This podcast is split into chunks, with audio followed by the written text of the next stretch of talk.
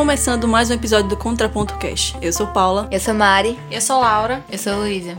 Você já desejou que uma intervenção externa acabasse com os problemas da sua vida? Um remédio milagroso para acabar com a doença, a tristeza, a insatisfação? Ganhar na loteria para acabar com seus problemas financeiros? Encontrar o par ideal para ter o seu felizes para sempre? Quis encontrar uma solução mágica para os problemas concretos da vida humana? Mas e se todos esses problemas fossem solucionados pelo Estado? Teríamos então a sociedade ideal e perfeita? É isso que nós vamos discutir hoje no livro Admirável Mundo Novo de Aldous Huxley.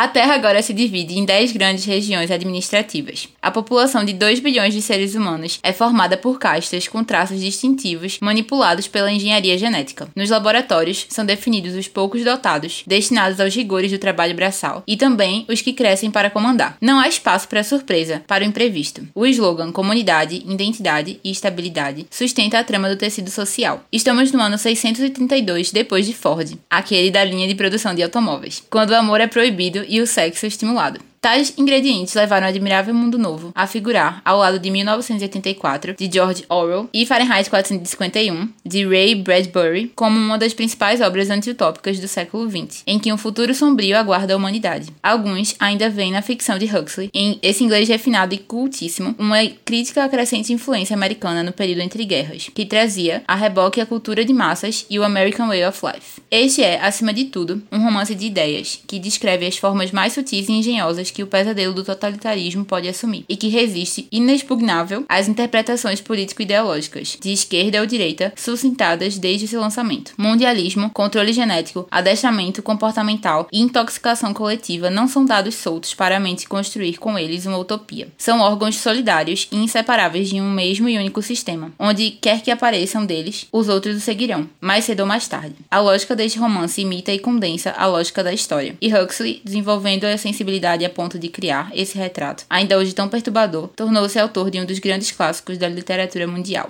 Então, esse é o texto da orelha da edição da Biblioteca Azul. Eu acho que resume bem aqui o livro e as ideias que a gente vai trazer para a discussão. Antes de a gente começar a discussão, um pouquinho sobre o autor, Aldous Huxley. E antes eu vou começar a falar que ele é meu autor favorito, pelo menos por enquanto, até esse momento da minha vida. Ele é meu autor favorito, ele é autor do meu livro favorito, Folhas Inúteis. E dentre eles tem vários outros livros muito famosos, além de Admirável Mundo Novo, publicados aqui no Brasil. Inclusive, Contraponto é um dos livros dele. Paula, o nome Contraponto Cash, Contraponto da leitura é por causa de contraponto de Aldous Huxley? Sim, é sim, com certeza. Ia ser Folhas Inúteis? É, era Folhas Inúteis antes. Folhas Inúteis foi, era o nome do meu blog na faculdade, sobre livros. Enfim, Aldous Huxley nasceu em 26 de julho de 1894, na Inglaterra. Faziam parte da sua família os mais distintos membros da classe dominante inglesa, uma vasta elite intelectual. Seu avô era Thomas Henry Huxley, um grande biólogo defensor da teoria evolucionista de Darwin, tendo desenvolvido o conceito de diagnóstico, e foi uma figura importante para a teoria da evolução, que ele não só ajudou a Darwin a, a continuar a elaborar os conceitos da teoria, como ele também foi um grande agente da divulgação da teoria. A sua mãe era irmã da romancista Humphrey Ward, sobrinha de Matthew Arnold, um poeta, um grande poeta inglês, e neta de Thomas Arnold, o famoso professor e um dos maiores educadores do século XIX na Inglaterra. Ele é um grande nome na educação. Então, assim, só gente inteligentíssima, cultíssima, finíssima. Então, ele foi educado na elite das elites que ele conseguia. Então, o cara já, já veio aí com um background incrível. Ele estudou medicina na Eton College e foi obrigado a abandonar aos 16 anos, devido a uma doença grave nos olhos que quase o cegou, impedindo-o de continuar o curso de medicina. Mais tarde, ele recuperou a visão suficiente para se formar com honra pela Universidade de Oxford, mas foi insuficiente para servir no exército britânico durante a Primeira Guerra Mundial. E foi em Oxford que ele, de fato, entrou em contato com a literatura e conheceu outras figuras intelectuais importantes. Ele viveu a maior parte dos seus 20 anos na Itália fascista de Mussolini, e isso inspirou ele em parte dos seus sistemas autoritários retratados em suas obras, como o de Admirável Mundo Novo. E no ano de 1937, ele se mudou para Los Angeles. Em 1960, Huxley foi diagnosticado com câncer de laringe, e nos anos seguintes, embora sua saúde deteriorasse, ele escreveu o romance A Ilha, seu último romance publicado, e lecionou no Centro Médico de São Francisco, na, da Universidade da Califórnia. Nos últimos dias, já impossibilitado de falar, Huxley escreveu um pedido para sua mulher, pedindo LSD. Ele injetou uma dose às 11h45 e algumas horas depois ele morreu. Que babado.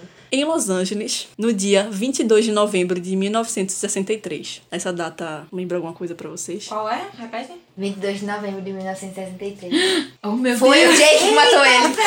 Ele Certeza. Ele não morreu. terminei, mas ainda ok, ok. Ele morreu no mesmo dia que Kennedy foi assassinado. Então a cobertura do assassinato, do assassinato, ou da morte de Huxley não foi. As pessoas não, Não ligaram tão muito, porque ele morreu nos Estados Unidos no mesmo dia que Kennedy foi assassinado. E pra saber mais sobre a morte de Kennedy, você pode escutar o nosso podcast em novembro de 63. Por favor, escutem, é muito bom. Ou não, porque eu não tô. Não, co- é melhor ainda por isso. É, foi massa esse podcast, eu gostei.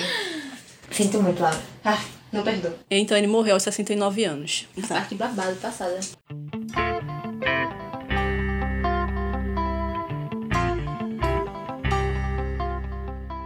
Como eu falei, Aldous Huxley é meu autor favorito. Não teve nenhum livro dele até hoje que eu não amei. E não é só por isso, eu acho que os livros dele têm todo um peso muito filosófico e eles todos eles me colocam pra pensar e desenvolver novas visões de mundo e novos tipos de pensamentos. Tanto que o livro que eu tô lendo dele atualmente, que eu tô lendo entre aspas, né? Sem Olhos em Gaza, eu tô em 30%, eu acho que faz uns dois meses já, porque eu parei de ler num, num capítulo em que minha cabeça se expandiu, assim, eu transcendi. Ele falou de um negócio que eu comecei a criar minha, própria tese filosófica em cima disso e eu não, eu não paro de pensar nisso e até, até agora, dois meses, tá- não consigo voltar a ler. Então, todas as obras dele são grandiosas e tem mais esse peso. Eu acho que é o principal. Tanto por isso que Otto Maria Carpo fala que Huxley, ele escreve ensaios, teses filosóficas disfarçadas de romance. Eu não concordo muito com isso. Eu acho que ele, obviamente, ele tem ensaios separados, livros não ficção, mas eu acho que os livros dele são romances, sim. Não são teses disfarçadas de romance. Eu tenho que concordar mais que o gênero literário de Huxley é a paródia. E por isso que os personagens dele soam um pouco artificial, é um pouco estereotipado. Por isso a artificialidade dos personagens. Então, para o sujeito, o escritor, no caso, que escreve paródias, que quer fazer graça, interessa para ele estereotipar o personagem, estereotipar o outro, entregar personagens caricatos. E eu acho que isso resume bem o estilo dele. São paródias, são formas de criticar a sociedade, um determinado grupo de pessoas, um determinado estilo. E por isso, alguns personagens, eu não acho que são todos caricatos, todos são é, artificiais. Eu acho que tem personagens, sim, muito profundos e personagens que dá pra você ver várias camadas, mas eu acho que a maioria deles realmente são é, personagens mais é, estereótipos de algum tipo específico de personagem da,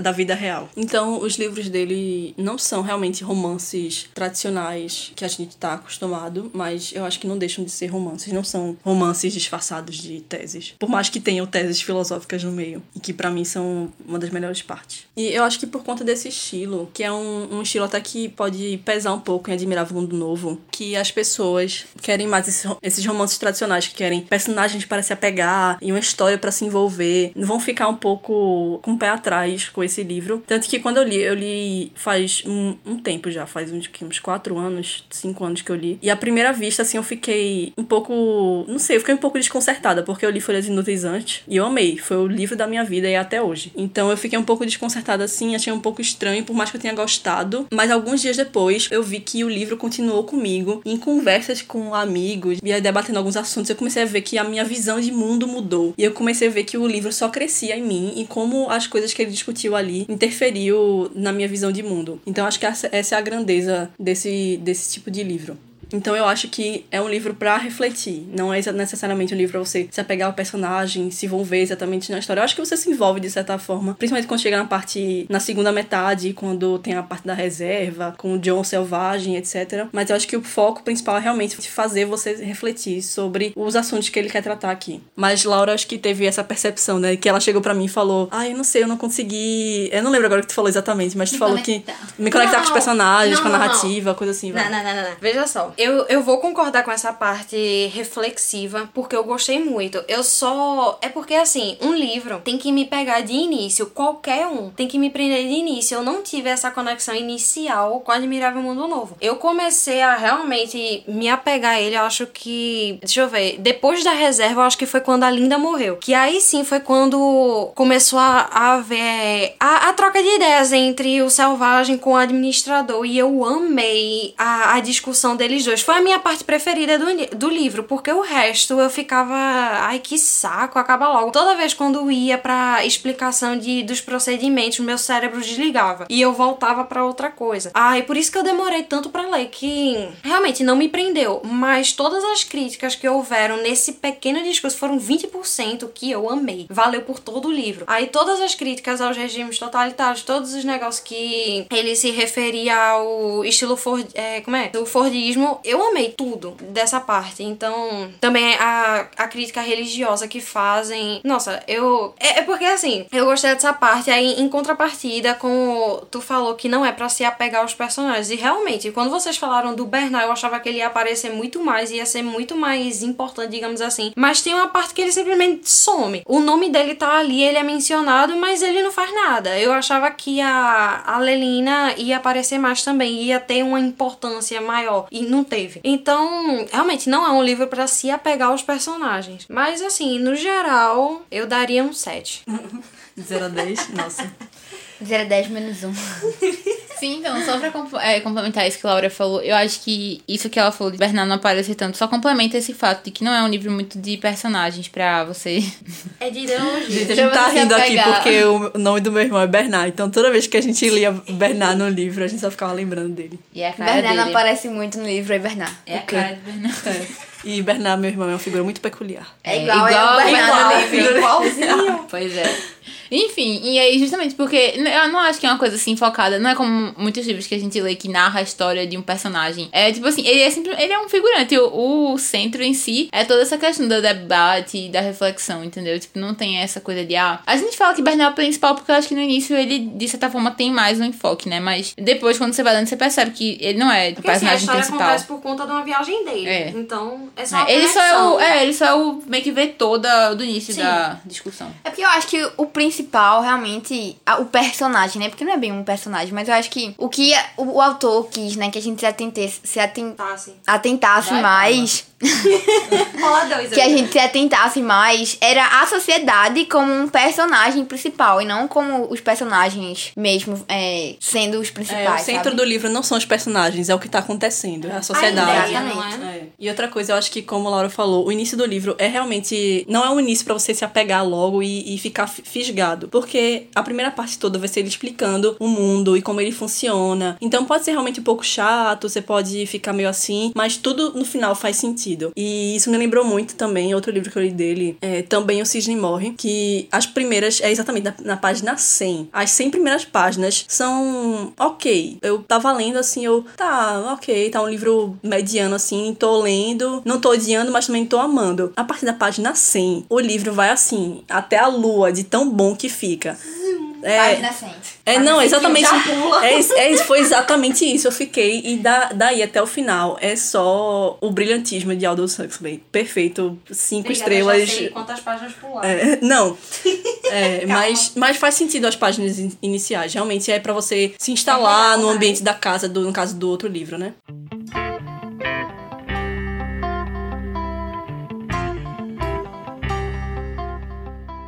A minha história com esse livro foi muito engraçada, porque eu lembro, eu fui procurar, né, na conversa da gente, quando eu comecei a ler, que eu lembro que eu falei que eu li 6% do livro e eu dormi duas vezes, em 6% do livro eu cochilei duas vezes. Porque realmente no início é esse, esse passo, assim, muito lento. E eu sou uma pessoa que eu gosto muito de ter personagem pra me apegar no livro, entendeu? E como a gente já comentou, não é um livro muito pra isso. Foi um dos primeiros, eu acho que foi o segundo livro de distopia que eu li. E então eu tava meio que me acostumando ainda a esse universo. E então, pra mim, foi uma coisa muito difícil, assim, no início. Eu ficava, meu Deus, não estou aguentando mais esse livro, que negócio chato. Por mais que seja interessante, como a Laura falou. A ideia toda do livro é muito interessante, sabe? Essa coisa de eles falarem de Ford e de todo o conceito da, da sociedade que eles montaram lá, né? De ter pessoas que são desde o início da vida delas. É nesse, né? Que desde o início da vida eles são já Sim, designados pra alguma coisa. Exatamente. Então, eu acho, é um conceito muito engraçado, né? Porque a gente fica pensando, poxa, na cabeça da gente às vezes meio que faz sentido isso, né? Tipo, poxa, cada pessoa, né, nasce com uma coisa assim, um dom, uma característica que meio que se destaca nela. Mas assim, quando você vê isso acontecendo de verdade, sendo manipulado geneticamente, é uma coisa muito surpreendente. Então, no início, para mim, foi bem difícil de me apegar ao livro, de ler, né? Foi uma coisa muito complicada. Mas, inclusive porque eu estava lendo em português de Portugal no início, minha gente. Foi muito engraçado. Isso também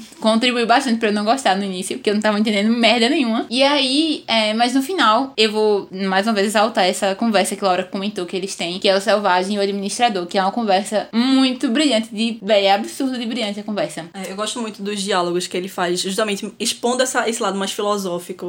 São os pontos altos, assim, para mim. Véi, e é um debate tão, tão alta classe, entendeu? Você vê eles debatendo, tipo assim, parece uma conversa de dois filósofos, e você fica, meu Deus, que coisa incrível. Enfim, então, realmente, chega um ponto do livro em que tudo começa a acontecer e você fica querendo muito saber o que acontece, sabe? Eu acho que teve esse início para mim, esse foi um empurrão muito difícil de dar. Mas depois de um tempo, eu pegou com muita facilidade e o final, assim, você tem que correr para terminar, porque você não aguenta mais esperar para terminar. Eu gostei muito do livro também. Assim, acho que foi a primeira distopia que eu li. E, assim, gostei, assim, quando eu li, eu li ele muito por causa do vestibular. Mas foi um livro que, assim, eu gostei muito, sabe? Como eu já falei, acho que isso no, no podcast anterior, que eu às vezes tinha um certo receio por ler distopia, sabe? Mas foi muito bom ler Admirável Mundo Novo, como a primeira distopia que eu li, porque, como o Paulo falou, né? O começo ele é bem explicativo, assim, bem descritivo É, mesmo. Bem expositivo, assim, É. o mundo funciona desse jeito. E eu, particularmente, não gosto muito assim quando fica muita descrição no livro. Acho que fica muito carregado e às vezes você fica muito saturado disso. Acaba cansando mesmo a pessoa. Eu lembro que eu acho que eu tive que reler, assim, umas 50 páginas, umas três vezes as 50 páginas. Porque eu lia e eu deixava uma semana sem ler, duas semanas sem ler. Aí eu tinha que reler tudo de novo, porque eu não tava mais lembrando de nada. Mas, de, como você falou, depois que você passa por essa parte, fica muito interessante. E assim, realmente, sobre os diálogos também, muito, muita filosofia ali, sabe? É uma mina de ouro de filosofia ali, pelo menos pra mim. Eu consegui extrair muita coisa assim que às vezes a gente, às vezes a gente até vê isso no nosso cotidiano, mas fica tão difícil da gente compreender isso e perceber essas coisas ao nosso redor. Que... Parar pra refletir, né? Exatamente. Que quando você percebe, você já, tipo, meu Deus, tô na mesma sociedade, sabe? Eu acho que é o mesmo sentimento que eu tive com as outras distopias, que você pensa que ele escreveu ontem, sabe? O livro. Não é algo de há muito tempo atrás. Porque às vezes passa tanto das gerações e vem chegar até a gente que você fica abismado como as coisas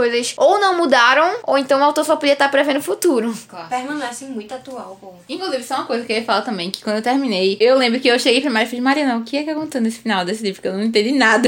Eu fiquei, peraí, eu acho que eu perguntei pra tu, não foi? Eu comentei contigo. Foi, foi, Eu a gente falei- falou no privado, Eu é falei, verdade. Paula, mas o que aconteceu, véi? Como Pelo que eu assim? entendi, ele só fica zanzando, porque ele tá cercado de. Como é? De helicóptero no céu e ele só se fica matado. tipo. Não, porque Mas é, tem um fica. suicídio, sim. Que diz que é o pé. Véi, é um negócio no dedo do pé virando pros lados, assim, apontando pros lados. É. Eu, É por isso que eu tava entendendo, como se ele estivesse andando. eu que tava de cabeça pra baixo e os sei pés o quê. pendendo assim, entendeu? Meio que virando pros lados, entendeu? Meu Deus, eu não tinha pensado nisso. Pois é, eu lembro que eu terminei, eu fiquei, caraca, caraca. É, na minha visão foi suicídio. Sabe, eu parei assim, eu fiquei, Mari, que? Na minha visão foi suicídio também, sabe? Porque, se eu não me engano, ele é enviado pra uma ilha, né? Que tem outras pessoas como ele. Pessoas que pensam além do que a sociedade tava impondo a eles ali. E aí, basicamente, ele acho que ele deve ter sentido como louco, né? E aí ele acabou se suicidando. Pra mim foi suicídio também.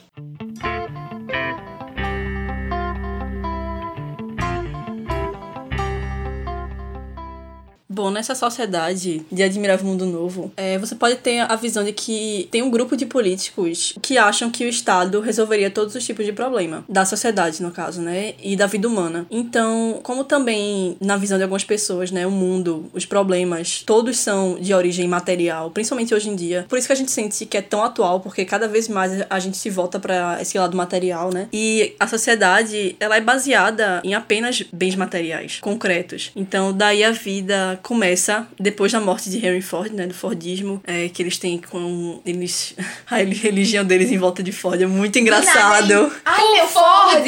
Ai, eu. Quê? Eu demorei muito a pegar esse negócio de Ford, assim. Eu li e tudo mais que era uma religião fordista e tal, mas eu fiquei, pô, deve Que ser, sei não é lá. nem bem uma religião, né? É, É. algo mais concreto mesmo. Exatamente. que E aí, do nada, eles, por Ford, ai, meu Ford. Aí eu, É como se fosse um buraco pra tapar a, a- Deus, a guarda religião, de mas ser algo concreto. É. Não, é tipo, eles usaram o modelo de produção como estilo de vida. É isso aí. Aí eles Exatamente. endeusam um Ford. E aí a sociedade é depois de Ford, né? 632 depois de Ford seria o ano mais ou menos de 2540. E nessa sociedade, tudo é fornecido pelo Estado. E o Estado acha que tem a fórmula para a felicidade humana. É considerada a obra-prima de Huxley e foi escrita durante quatro meses no ano de 1931 e foi publicado em 1932. E entre parênteses aqui, quem quiser saber mais sobre distopia, o gênero distopia, a gente já conversou sobre isso no episódio anterior de Revolução dos Bichos. Se você não quer saber sobre Revolução dos Bichos ou não leu ainda, no início do episódio a gente fala só sobre distopia. Então, se você quer saber o conceito de distopia, como surgiu, recomendo que você escute esse início de episódio. E o livro, ele começa com essa parte que a gente já mencionou, né? E é com um grupo de estudantes visitando uma fábrica de bebês. A reprodução agora ela é assexuada, o sexo é apenas para diversão, então os bebês são gerados em linhas de produção, literalmente, sabe? Uma coisa que eu fiquei muito chocada quando eu tava lendo é que eu não tava entendendo o que tava acontecendo. E depois que eu fui me tocar, que acho que é uma das primeiras cenas, eles estão lá fazendo uma visita, acho que de rotina, sabe? para apresentar os alunos lá, inclusive o Bernardo tava lá no meio, apresentar aos alunos como eram feitas as crianças na, na sociedade. É literalmente uma linha de produção. E e no começo da linha de produção é onde as crianças são escolhidas. Tipo, ah, você vai ser um líder, você vai ser. Um alfa, um beta. Um alfa, um beta, exatamente. E aí, depois dessa linha de produção, eles seguem e eles mostram até depois. Eu acho que eles criam as crianças até um pouco depois também pra é, firmar, sabe, essa característica que tá dentro deles. E depois que eles são soltos na sociedade, sabe? Eu fiquei tipo, muito chocada com isso. Assim, eles separam. No negócio de decantação, eles separam sim por alfa, beta beta, gama, não sei o que. Mas eles praticam é, sono, né? hipnopedia. Né? É isso que, que é a educação através do sono. Que eu fui pesquisar pra ver se era um negócio real, mas não, é um negócio de, dessa obra. Tem gente Aí... que acredita que se você dormir é. assistindo aula, você vai aprender. Inclusive, isso está em Flores para o Gernon, Laura. Fica aí a dica. Ih, rapaz. Enfim, eu perguntar era isso também, porque é muito interessante no livro, sério. Como tudo que eles fazem é realmente como se eles tivessem sido programados, porque eles ficam repetindo as coisas, né? Higiene é bom não sei o quê, e a gente tem que comer, não sei o quê, não, não sei o quê. Fato, eles foram programados pois pra é. isso. Então, e é muito legal como ele fica repetindo e mostrando, lembrando a gente disso o tempo inteiro. De que é, a gente acha que eles meio que ganharam, né, sei lá, uma certa liberdade por não precisar mais estar é, tendo que trabalhar e lutar para fazer aquilo que eles precisam de necessidade, assim, mas eles não vivem de fato, eles são programados, realmente. É uma loucura. Não, eles trabalham, eles eles se divertem, mas tudo aquilo ali é uma coisa que eu até ia comentar, que eu ia perguntar tu se ia mencionar isso. A felicidade em si. Porque a felicidade já é programada ali. Então, eles é. acham que são felizes, eles acham que amam o que fazem, o que, o que falam, não sei o que, mas tá tudo. Tudo isso é programado. Mas uma coisa que eu achei interessante dessas distopias é que muitas dessas discussões giram em torno da felicidade. Assim, é. Ai, como é que eu Pra mim, isso? esse é o, um dos pontos, assim, maiores nesse livro principalmente. Eu acho que a felicidade é mais discutida em Admirável Mundo Novo do que nos outros. Também, mas em Fahrenheit também, que é. é sim, ia falar, em segundo lugar eu botaria Fahrenheit como mais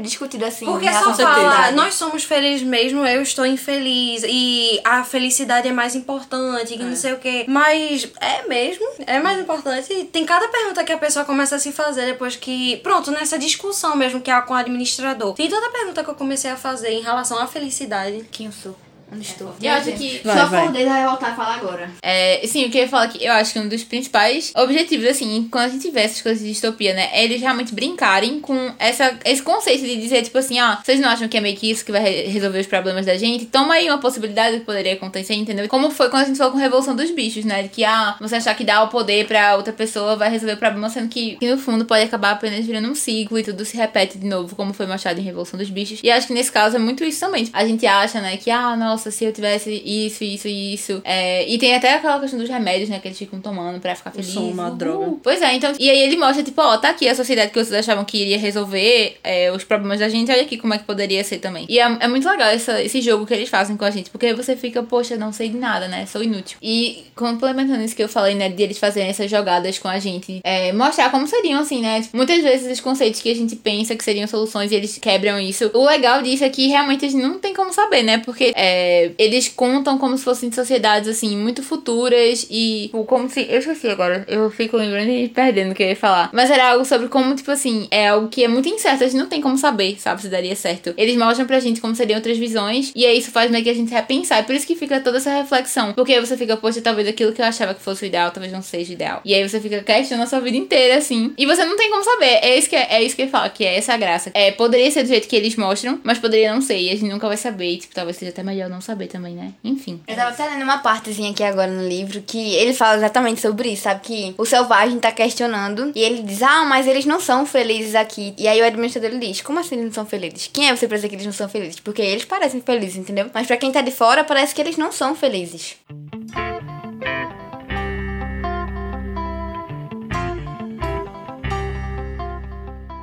É, e continuando falando sobre a reprodução, né? A ideia de uma mulher dar à luz é vista como algo repulsivo. As mulheres não ficam mais grávidas, não tem a ideia de pai, mãe, família. Os seres humanos são fabricados. As pessoas não têm pai e mãe, como eu falei. É, já da formação genética, eles são indivíduos divididos em castas, como a gente falou, né? Alfa, beta, gama. Cada um tem a sua função para exercer e eles são condicionados a aceitar aquela, aquela função na sociedade. Então é feita essa diferença fisiológica mesmo, através de instrumentos pavlovianos e Ivan Pavlov foi um fisiologista russo que descobriu que você pode condicionar o comportamento de animais e até pessoas. Foi realmente um cara que existiu. E essa questão da discussão do condicionamento genético das pessoas, de você gerar pessoas, de você é, fabricar pessoas, me lembrou a discussão que a gente teve em Frankenstein, né? Você fazer uma pessoa, entendeu? Assiste É, e tem podcast aqui sobre Frankenstein. Saudade do que a gente já viveu. E é sobre essa questão da, da genética determinar, né? E entrar a questão moral nisso, né? Porque é, quem é você para gerar outro ser humano e fazer com que ele tenha determinada característica, determinada é, função? A questão da clonagem, uma criança sem pai, sem mãe. é, e sem referências anteriores, né? Porque pai e mãe, não só pai e mãe biológico, mas família no senti nesse sentido geral, é, são referências anteriores que você tem para você, entendeu? É você, porque nós a gente não é auto-inventado, entendeu? A gente não se auto-inventa, a gente é, não surge do nada. A gente tem pai e mãe, a gente tem família, a gente tem histórico. Então, é, pai e mãe não são só circunstâncias biológicas, são circunstâncias civilizatórias. Elas vão é, educar a gente para o mundo que a gente vive. Mas esse é o problema. O mundo que a gente vive tá caminhando pra a gente se tornar seres não pensantes. Simplesmente máquinas. É assim. Exatamente, por isso que A a gente tá grande falando. crítica. É porque a gente É, tá falando que é tão atual, porque cada isso. vez mais a gente se volta pro material. Porque, Exatamente. tipo, todas essas discussões, por isso que eu achei tão incrível essa discussão no final, eu só vou falar disso. Porque.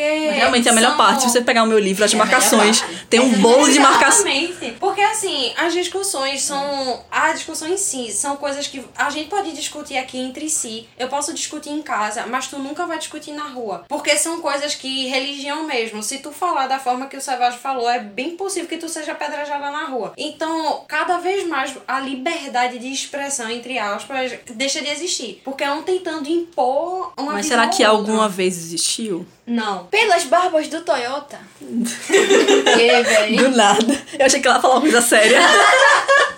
Toda vez Mari, pô.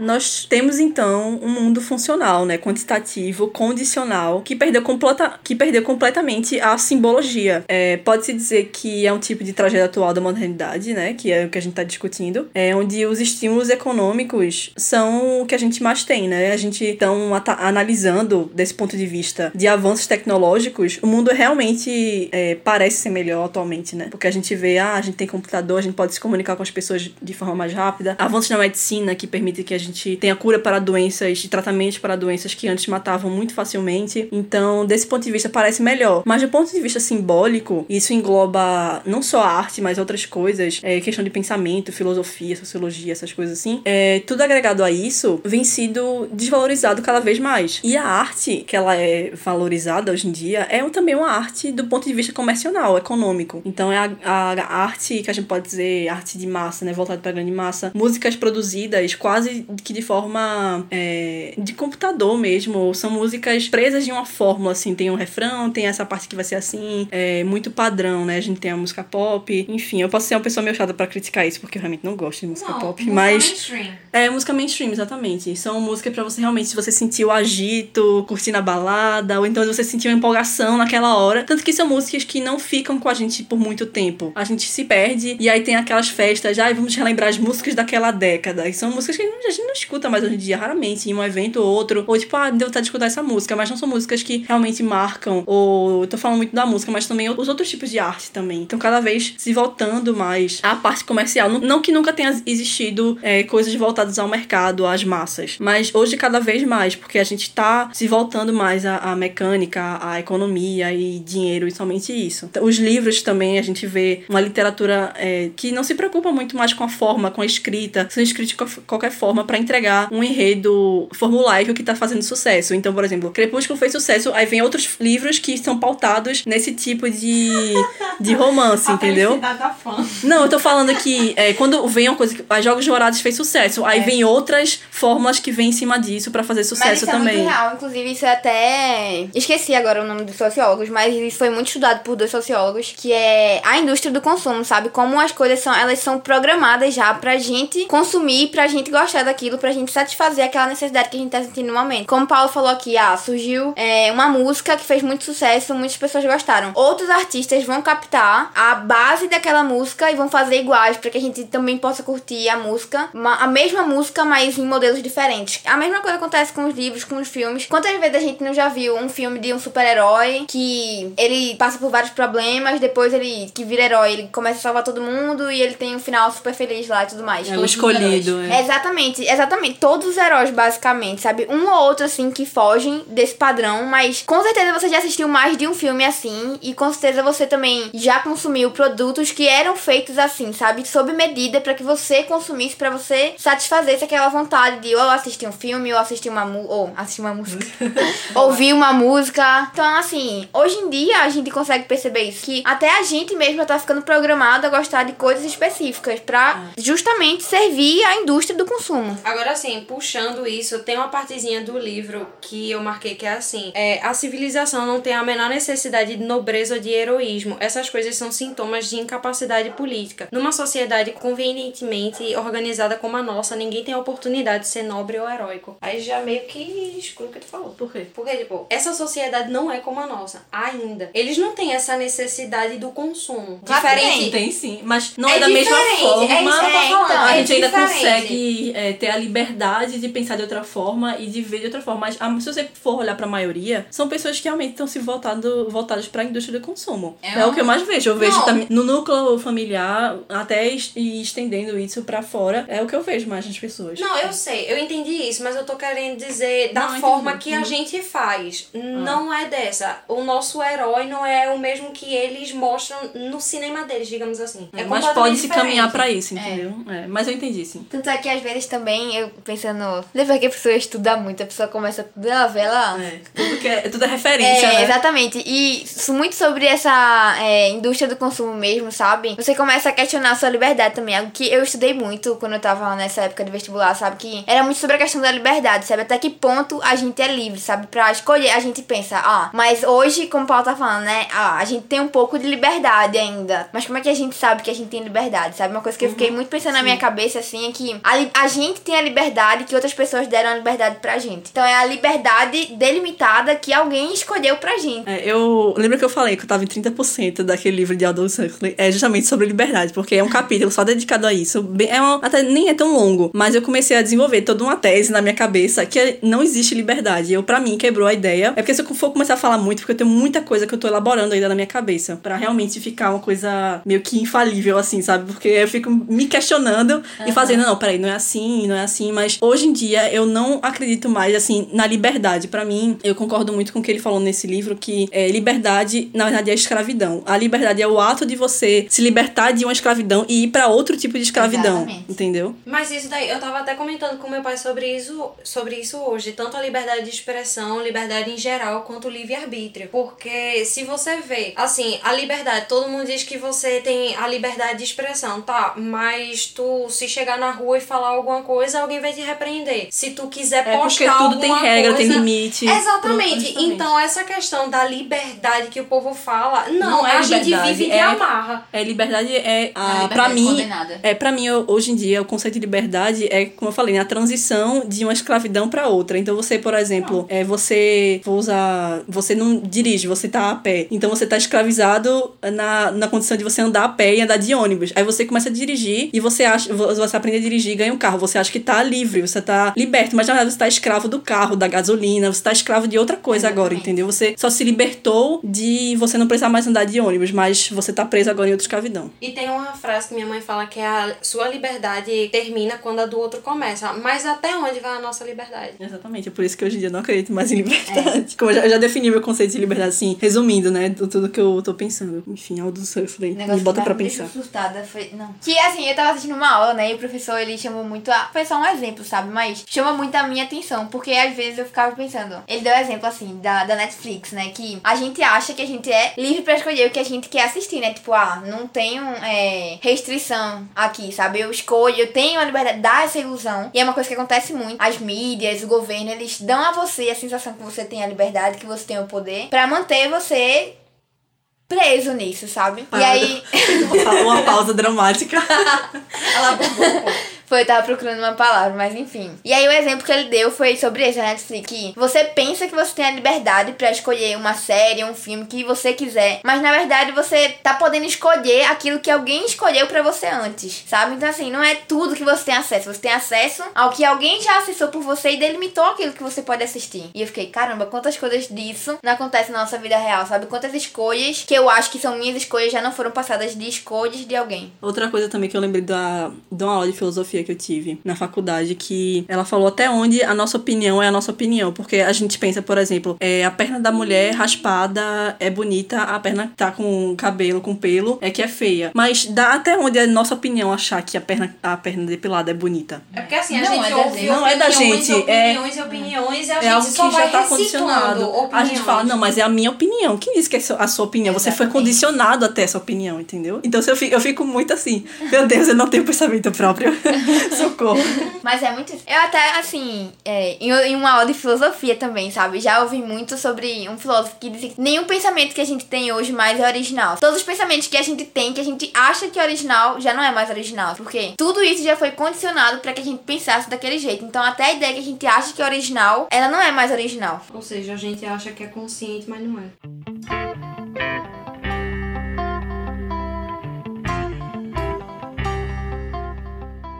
Eu acho que estabilidade é a ideia central do livro. Ele traz muitas discussões, como a gente já fez aqui, mas se eu fosse pontuar uma coisa central, assim, o tema principal do livro, eu daria estabilidade, que é a, é a palavra que resume o que te- acho que a tese filosófica dele sai da palavra estabilidade. É porque eles falam muito de estabilidade. né? É, porque é uma sociedade criada por meio da ciência e da tecnologia que fez uma cidade, é, um mundo, né, planejado em função dos interesses da estabilidade social. Então, é uma sociedade que parece muito boa, como a gente já comentou, né, que parece estar todo mundo feliz e conformado, todo mundo cumpre suas funções e de acordo com a sua programação genética, tem o soma, que é a droga da felicidade, tem o sexo que é apenas pelo prazer. Eles eliminam todos os tipos de individualidade, porque individualidade gera conflitos. E tudo que gera conflito, eles eliminam. Então, por exemplo, como, a gente, como eu falei do, da questão do sexo, não existe mais parceiros fixos, porque monogamia gera conflitos, ciúmes, essas coisas assim. Relacionamentos em geral geram conflitos, não só é, relacionamentos monogâmicos, então não tem mais a ideia de relacionamento. As pessoas só ficam com parceiros pela diversão, pelo prazer do momento, depois, tchau. É, poliamor. Não é nem amor, não é amor, entendeu? Não é, amor, é, não existe. Marisa Não existe mais essa ideia de amor. Não só familiar, mas também com parceiros. A ideia de família, né? Como eu falei, gera A ideia conflitos. de hierarquia também. Por isso que eles, quando eles nascem, eles já sabem a posição que eles ocupam. Então eles não pensam em ascender socialmente, sabe? Porque eles são condicionados até pra aceitar que a posição deles é tão fundamental quanto a posição de um líder, uma pessoa diferente. Eles Tem até- falando, né? que, Tipo, É. o Gama, ele fala, não, não queria ser um alfa por causa disso, disso, disso. Também não queria ser um beta. Prefiro muito mais ser um Gama. É, tem até uma conversa que foi com o Henry e a Lenina, que ela fala, nossa, eu não gostaria de ser um Y.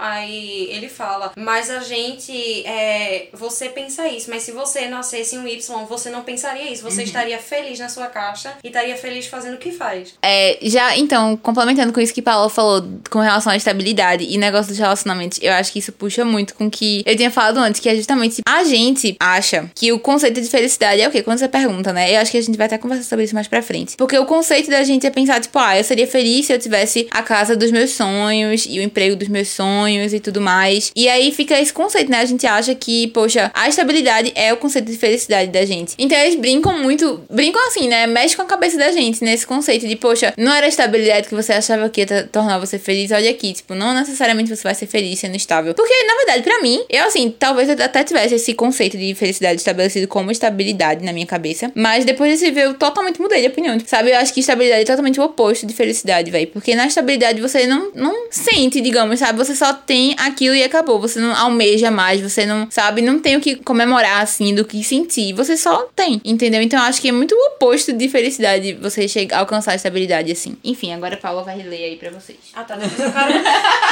É porque depois é- Então, a estabilidade pra Luiz é a tristeza.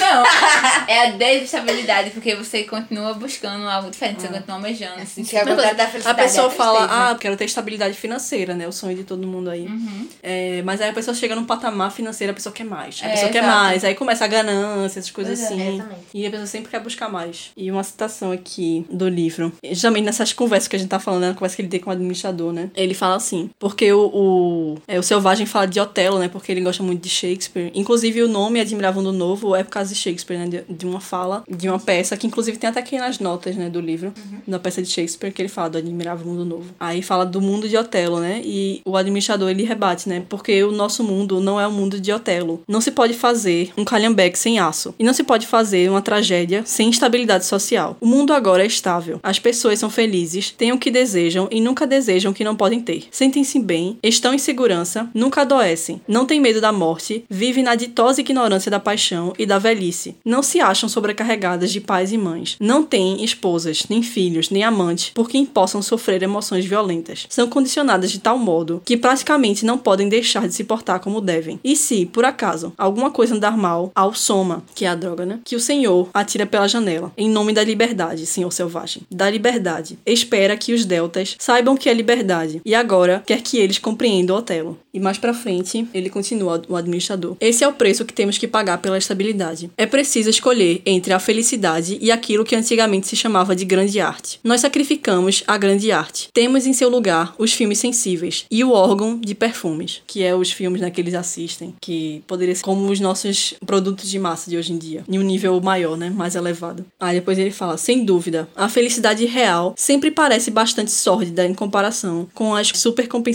do sofrimento. E por certo, a estabilidade não é nem de longe tão espetacular como a instabilidade. E o fato de estar satisfeito nada tem da fascinação de uma boa luta contra a desgraça. Nada do pitoresco de um combate contra a tentação ou de uma derrota fatal sobre os golpes da paixão ou da dúvida. A felicidade nunca é grandiosa. O resumo do livro, né? É sobre isso. Quando eu tava. Na época que eu tava estudando Schopenhauer, eu fiz umas anotações que. Aí, minhas anotações aqui. É, a única coisa que existe no mundo são os desejos. A que consequências nos leva que nossos desejos nunca cheguem a se satisfazer. Para ele, a vida é essencialmente sofrimento. A única forma de combater o desejo é optar pelo nada, a ausência do desejo. Dizia que para atingir total felicidade era preciso renunciar a todo desejo. Mas o que acontece quando não temos mais a vontade pela busca deles? Aí é exatamente o que mostra no livro. Pra mim, esse negócio de não buscar pelo desejo só torna tudo monótono, chato. Eu, eu fiquei comparando com, com uma rotina, tipo, quando. É porque eu não gosto de rotina, eu tento me manter em uma, mas eu não gosto. Mas quando fica na mesmice, eu começo a ficar infeliz. Eu começo a ficar insatisfeita com as coisas e é por isso que eles tomam soma. Tem uma hora que eles ficam tão drogados com esse negócio que eles nem percebem essa monotonia. Então, só continua nisso. Agora vai BBB. começar, é. Parou.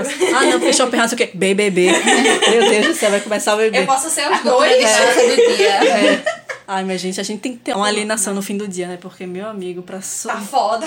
ser brasileiro não está fácil. No de 1984 vocês falam sobre BBB e. É. Enfim. Tu falou do, do cinema aí, que em todos eles, eles usam cinema pra se referir a alguma coisa, pra alguma coisa as massas. específica. Exatamente, tipo, nesse, eles fazem pra manter as pessoas, tipo, serenas, né? Entretidas. Em Fahrenheit, a mulher tem telas lá, e aí ela passa o dia na frente das telas. E em 1984, eles usam Luz do pra... ódio. Exatamente, pra instigar o ódio nas pessoas, manterem elas com ódio no coração. Engraçado, né? Mas é elas- porque é, as formas de arte sempre foram, assim, utilizadas. O negócio do pão e circo. Aquilo dali era pra manter as pessoas calmas. Aí tiveram outras épocas que é, o teatro foi utilizado pra incitar revoluções. Então, as formas de arte sempre são utilizadas pra, A com esse propósito. Ou é pra acalmar, ou é pra incitar. Faz total contato com aquilo que a gente tava comentando, de que não existe pensamento seu, entendeu? Ah, tudo que a gente consome durante o dia, assim, durante a vida da gente, impacta na forma como a gente pensa. É, muito, é por isso que é muito importante exaltar a importância da arte, assim. Eles mostram isso em todos os livros, porque é a partir daí que muito do pensamento da gente é formado. E nesses livros, como eles estão querendo, tipo assim, meio que programar e fazer as pessoas agirem de uma forma padronizada, é, a arte tem total efeito nisso. Ah, lembrei o que eu ia falar, porque tu falou de rotina. Eu concordo com isso, ao mesmo tempo que eu sou uma pessoa totalmente de rotina. Mas a minha rotina não é uma rotina de eu faço tudo no mesmo dia, a mesma coisa, assim, sem surpresas. A minha rotina de leitura, então toda leitura que eu faço é uma nova ideia, é um novo mundo que eu tô descobrindo. É minha rotina de estudo. Então toda vez que eu tô estudando, eu tô instigando a minha mente, fazendo esse tipo de exercício. Então todo dia, apesar da rotina, tem um horário de estudo, horário de leitura, horário de trabalho, são coisas novas que eu tô aprendendo, coisas novas que eu tô exercitando e novos objetivos que eu tô buscando. Então é uma rotina, mas é uma rotina que tá em movimento em busca dos meus desejos, entendeu? É por isso assim, Não, uma, mas essa uma rotina, rotina, tudo é. bem. Mas, tipo, colocando. Sim, Bom, não, vamos eu botar, entendi. tipo, eu agora. Eu não tô fazendo porra nenhuma, não tô estudando, não tô nem trabalhando. Aí é por isso que. é isso aí, Mari.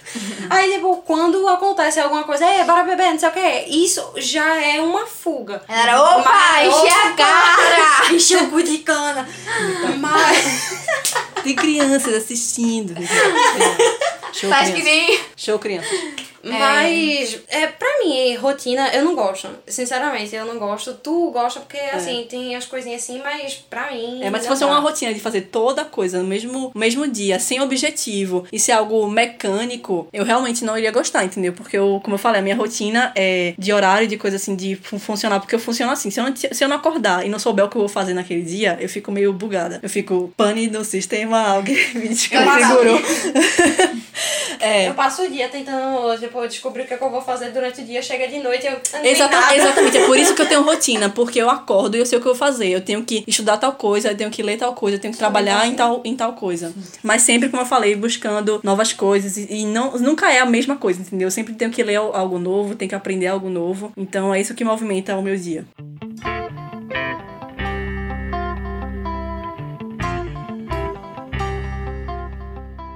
E como eu falei de Shakespeare, né? O John Selvagem, o que ele tem em comum com o Mustafa é que os dois leram Shakespeare. É até o que a gente pode até fazer um link com Fahrenheit no, talvez no próximo podcast, né, de Fahrenheit. Pra que Que, que tanto o mocinho como o vilão, assim, vamos dizer, não é bem mocinho e vilão, mas tanto é, um lado quanto o outro são pessoas conhecedoras de literatura e de arte. Então, o Selvagem, ele tem uma ideia de como funciona a sociedade. Como a gente falou, né, que é- entra em conflito e a condição humana, né? Ele tem uma ideia de como funciona a sociedade a- e a condição humana. E aí ele chega nessa sociedade do Admirável Mundo Novo, em que as pessoas são mecanizadas, sem autonomia e completamente subordinadas ao Estado. E ele não aceita essa retirada da condição humana daquelas pessoas. E aí entra o que pra mim é o ponto central do livro, a fala que resume bem tudo, que o selvagem fala: "Eu não quero conforto, quero Deus, quero a poesia, quero o perigo autêntico, quero a liberdade, quero a bondade, quero o pecado. Eu reclamo o direito de ser infeliz." É isso, mano. Essa daí, arrepiei. É isso. Aleluia, arrepiei. Arrepiei. Em si, como eu falei, esse, essa fala, pra mim, é o ponto central do livro, porque ele reclama, ele reclama o direito de ser infeliz, de ter a condição humana. Porque ele não aceita essa retirada né, da condição humana daquelas pessoas. Porque a condição humana é uma condição de incerteza, de momentos felizes, infelizes, altos e baixos, de buscar coisas, alcançar coisas e ir nesse ciclo eterno de, de ir pra um ponto a outro, depois continuar e vai pra outro ponto. E oscilações o tempo inteiro. A gente vive então nessa dualidade, que pode se dizer entre divino e animalesco, porque se a gente pegar, por exemplo, principalmente a nossa sociedade ocidental, que é muito pautada é, na Bíblia cristã, a gente se vê como um espelho de Deus, então é algo que a gente quer alcançar, a perfeição divina, ao mesmo tempo que a gente é um animal. Então a gente fica oscilando entre, pode dizer, maldade e bondade. Então a gente sempre fica nesse meio termo, porque o ser humano, não posso nem dizer assim duplo, mas é esses tons de cinza, posso dizer, né? Que entre, entre tudo isso. E a gente fica oscilando entre é, a nossa condição de animal até uma condição de espelho de Deus. É porque, na verdade, a gente é uma dualidade, né? Pra quem acredita, assim, né? Claro que várias pessoas têm É. várias. A gente tem maldade e bondade dentro de Mas nós. a gente tem tanto o lado espiritual, que é aquele que quer alcançar, sabe, a perfeição divina e tudo mais. E tem o lado da carne, que é justamente esse lado animal, sabe? Então a gente vive esse conflito. É, um livro muito bom sobre isso é O Médico e o Monstro. Fala muito dessa questão da dualidade, mais na questão psicológica mesmo. É um livro bem curtinho, recomendo. Mas voltando aqui pra Admirável Mundo Novo, é, a gente fica, como eu falei, né, caminhando nessa, entre essa perfeição divina e a condição animalesca. E que o ser humano tem é uma eterna insatisfação, né? Com o estado das coisas. A gente tá sempre insatisfeito. Assim, a gente fica. Logo a gente se satisfaz, mas esse momento dura muito pouco. O mo- momento de satisfação é o ápice, a gente pode dizer, né? Até levando pra um conceito mais sexual. É, é, é muito é, rápido, a gente busca esse momento e aí vai embora. E a gente tá sempre em busca desse, desse, dessa satisfação que é efêmera. Então a gente é um, um poço de insatisfação. Que pra mim a insatisfação é o que dá sentido à vida. Porque tu tá sempre buscando outras coisas, mais talvez. Não ser ambicioso num sentido ruim, mas sempre tá buscando coisas diferentes. E não se É. satisfazendo com aquele normal. É, para mim, que sou ateia, eu acredito muito nisso, que o nosso o sentido da, da vida quem faz é a gente. Então, o próprio ser humano é que dá sentido à vida, tanto simbólico como material, é a gente que dá sentido a tudo isso. Então, a gente, mas voltando para pra parte é, divina, porque como ser humano a gente pensa ser feito à imagem de Deus, então a gente fica se perguntando por que a gente tem que passar por esse, todo esse sofrimento. A gente fica indignado por estarmos sozinhos no mundo, à deriva. Então, a condição humana é termos a capacidade de compreender as coisas que nenhum outro animal pode compreender e, uma, ao mesmo tempo, uma capacidade de transcender esse mundo. Estamos presos num corpo mortal, e tão animal quanto qualquer outro, que requer descanso, alimento, curativo, remédio. E quando a gente nos rebela contra isso, permitimos que pessoas como Mustafa tomem conta da nossa vida. É aí que o Estado entra, né? A gente tem essa insatisfação, como eu comentei no início do, do episódio, né? Abrindo, se perguntando se você não quer a solução mágica para o- os seus problemas e se o Estado trouxesse essa solução para a sua insatisfação, seria a vida perfeita? Então a gente vê aqui em Admirável Mundo Novo que não é exatamente isso, porque a condição humana não aceita a estabilidade. Então o Estado não vai resolver esses problemas, porque são problemas acabam sem solução. É, os problemas da alma, né, da condição humana, são problemas sem solução. E esse mundo que Huxley que ele cria dessa forma caricata, né, em cima desses, desse fato de nós não aceitarmos a nossa condição humana, tal como ela é, é o para mim o principal desse livro.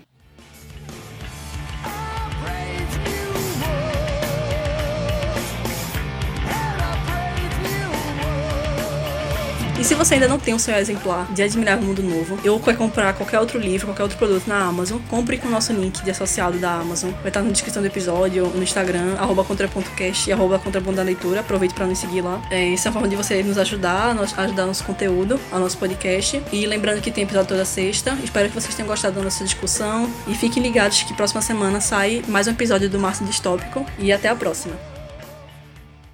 Ah, o Henrique quer ler, pra, pra variar. Vai.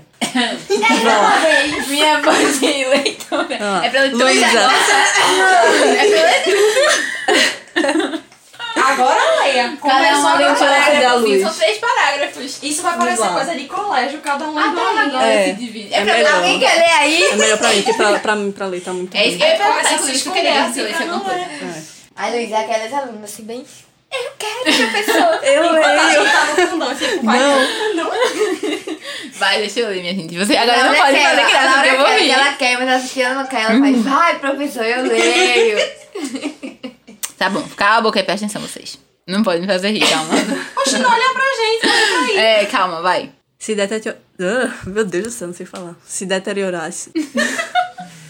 eu tô falando muito esquisito, né? Eu acho que eu. Eu não sei. Deteriorasse mesmo. Eu não sei, sei lá, acho que tô sentindo minha língua meio. Sei lá. Se deteriorasse. Não tá saindo esquisito, tá saindo esquisito. Mas outra vez não. Vai, tipo, Tá parecendo o cara de Flores pra Algernon voltando. Não queria saber falar as coisas. Aí não me desce, que Laura não dando um cargo de preconceito. Ainda. Eu Não, li o início. Ainda. Eu li o início. Não importa. Tá, E mas- não, o pior, ela nunca assistiu. Mano, como assim, véi? Não, mas mesmo assim, você entra em contato que com tá esses filmes. Eu já falei pode acabar amanhã não vai ter assistido, véi. É, tu não vai ter visto Darcy, velho. Isso dá. Você não vai, ter, não vai ter visto ele dizer que amava ela ardentemente. Ah, essa cena, esse, esse é decorado, pô, eu fico só. Aí eu falo, moça, a Ardley fala, fala, fala, aí eu. Ah. Aí fala, eu sempre falo, fala dela, fala dele, velho, É. decorada. Aí ele fala, aí eu espero assim, eu mudo Não é quando eu- eles estão na chuva. É. É. Eu já vi muito essa cena. Claro, essa cena Ah. é clássica, véi. Tá, mas Por e isso, Mari, que não que quer mais ler Manchester Park, véi. Tá, volta, volta. Porque. Porque tá chato no começo. Mano, como assim? Tá muito chato, sei lá. Ai, a coisa mais interessante que aconteceu, ela ia morar, nada, ela Onde ia morar em outro errei? lugar. Aí na outra página, não vai mais morar em outro lugar. Eu- Quer a lista? Mano, Mas eu vou voltar, eu prometo. ele escreveu. Vai rolar. É que faz isso, velho. Deixa eu ler. Ele ass- Ah, tá bem. Ela tava tentando ler, né? É, eu E vou... ela terminou de ler, eu acho. Aí a gente parou pra dar parabéns pra Bernard. Foi. Vamos tentar aqui retomar depois de passar meia, mais de meia hora fazendo fofoca e, Vendo foto dos amigos do Bernard. e dando parabéns pra Bernard por passar da Unicamp. Não fez mais que obrigação dele. Desde. Eu acho que. Eu tô em. Gabriel tá aí também, Tá. É porque ele tava fazendo trabalho. Trabalhador. É. Duas semanas que ele tá fazendo esse trabalho, não termina. Não é trabalhador. Não, é. Mas parece que é um trabalho difícil, parece, uma coisa assim. Então é trabalhador. Toda hora muda. A reprodução agora nesse mundo. Eita. Elas se Peraí, vai. ofereceram. Aí daqui a pouco você faz assim também pra gente, viu? É. Boa. Todo mundo assim.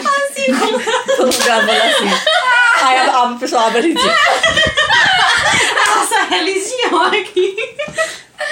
Tamo Ford. Ai, Ford. Ai, de mim, Ford.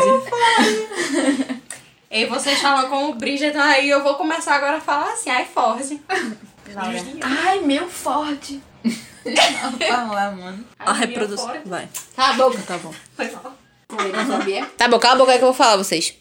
Gente, eu me lembrar agora rapidinho, gente. Ai, Pera aí, menina, fica calada, senão eu não consigo lembrar. Eu consigo dormir fácil, mas raciocinar não. Laura, O carro. tem TikTok?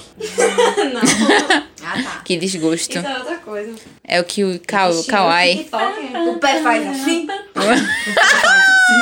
Bernardo, 10 horas e o pai faz assim. Ai, foi, enfim. tá? Eu ia dormir hoje depois desse podcast. Eita, é homem ou mulher? Pergunta a Luísa, pô, sonâmbula. Ridícula. Enfim, eu ia falar alguma coisa, porque é justamente isso. É sobre Esse é o isso. meu- Sim, mulher? sobre isso.